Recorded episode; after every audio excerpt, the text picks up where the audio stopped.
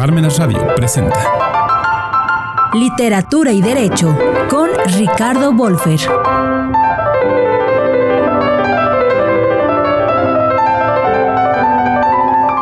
Dentro de las novelas policíacas se encuentra un subgénero que atiende a los habitantes de las montañas en comunidades apartadas, donde la falta de instrucción académica, de los servicios básicos y hasta de vigilancia estatal Consecuenta que tengan niveles de vida muy bajos, que consuman alimentos poco higiénicos, que se casen entre primos o parientes cercanos y que sean territoriales al extremo, incluso con venganzas que se atienden por generaciones.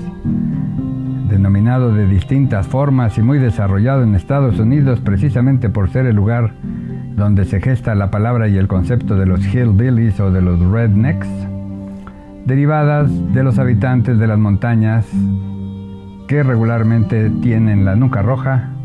debido al sol y a su falta de cuidado. Si en el cine se encuentran joyas sobre el tema, como la película Deliverance de John Borman 1972, traducida como Amarga Pesadilla en México, en la literatura se pueden encontrar por lo menos dos muy buenos ejemplos recientes.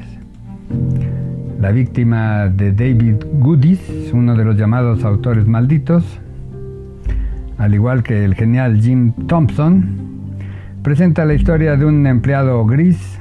que aburrido de su trabajo abrumador y de vivir entre la neurosis violenta y las exigencias absurdas de su madre y de su hermana, un día decide ir a pescar.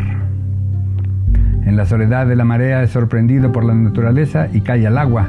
donde luego de sobrevivir varias horas no es ayudado por dos hombres que se encuentran con él en una lancha. Milagrosamente llega a la playa, donde es ayudado por una hermosísima mujer, quien, tras vestirlo y darle comida,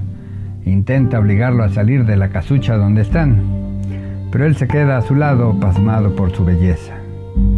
La amenaza llega encarnada en tres hombres, acompañantes de la joven de quien después nos enteraremos son reos prófugos y capaces de matarlo para evitar poner en riesgo la seguridad de su refugio a la mitad de las playas abandonadas en la bahía de Delaware. La violencia con que lo someten le hace recordar que conoce a la joven por ser una bailarina famosa de la que muchos clientes están enamorados como su propio jefe, quien ha llevado al personaje a ese lugar. Estamos ante unos hillbillies de ocasión, pero con todas las características del género, por el lugar apartado y las condiciones insalubres en las que sobreviven destacándose la violencia criminal de los hombres, así como los apetitos sexuales desbordados de estos forajidos y de todos los hombres. Los Cerros de la Muerte de Chris Offutt llega al siguiente nivel de estas comunidades al presentar un pueblo en las montañas de Kentucky. El veterano de guerra Mick, investigador criminal militar en Alemania, regresa porque su mujer está a punto de dar a luz. Pero, además de enterarse de que ese hijo no es de él, la sheriff local le pide ayuda por ser su hermana y entre ambos inician la investigación del asesinato de una mujer en una zona del bosque de difícil acceso. Las investigaciones evidencian la constante violencia entre familias, la comunidad de círculo cerrado, con matrimonios casi arreglados entre familiares a veces demasiado cercanos, para traslucir los roles sociales de cada género, destacando el machismo opresor para mujeres y homosexuales, así como el contacto permanente con la naturaleza, entretenimiento y fuente de sabiduría para los habitantes de esta comunidad que apenas han salido al pueblo vecino y que ven con malos ojos a los locales que se van a vivir a otro lado. Al igual que en la otra novela, en los cerros es el paisaje lo que define al hombre, porque en las cuevas escondidas de la población se construyen casas que quedan abandonadas después de las tragedias familiares, muchas causadas por el aislamiento y la falta de servicios básicos de salud. Es en una de estas casas viejas donde el investigador Mike encuentra al asesino quien le explica que ha matado a la mujer accidentalmente en una práctica de parafilia. Pero antes de que Mick pueda llevarlo a la comisaría, el detenido es asesinado sorpresivamente por un pariente lejano de la muerta, quien invoca una larga contienda entre las familias involucradas. Estas buenas novelas actualizan el género largamente desarrollado por autores mayores como Edith Wharton.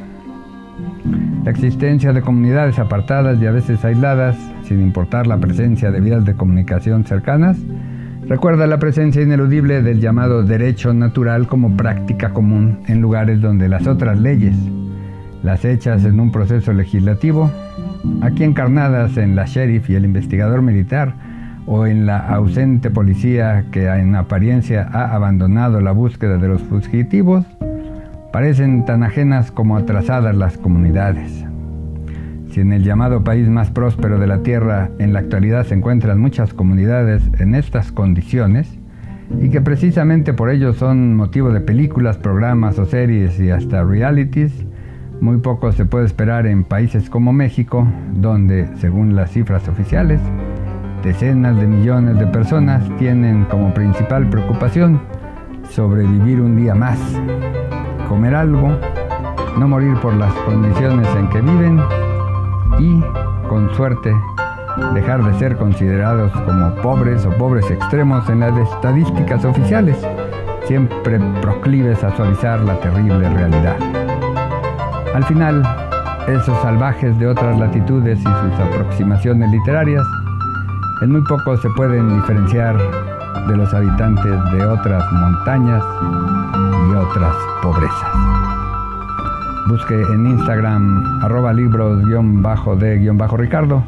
o en inglés arroba ricardo-books. Gracias y hasta la próxima.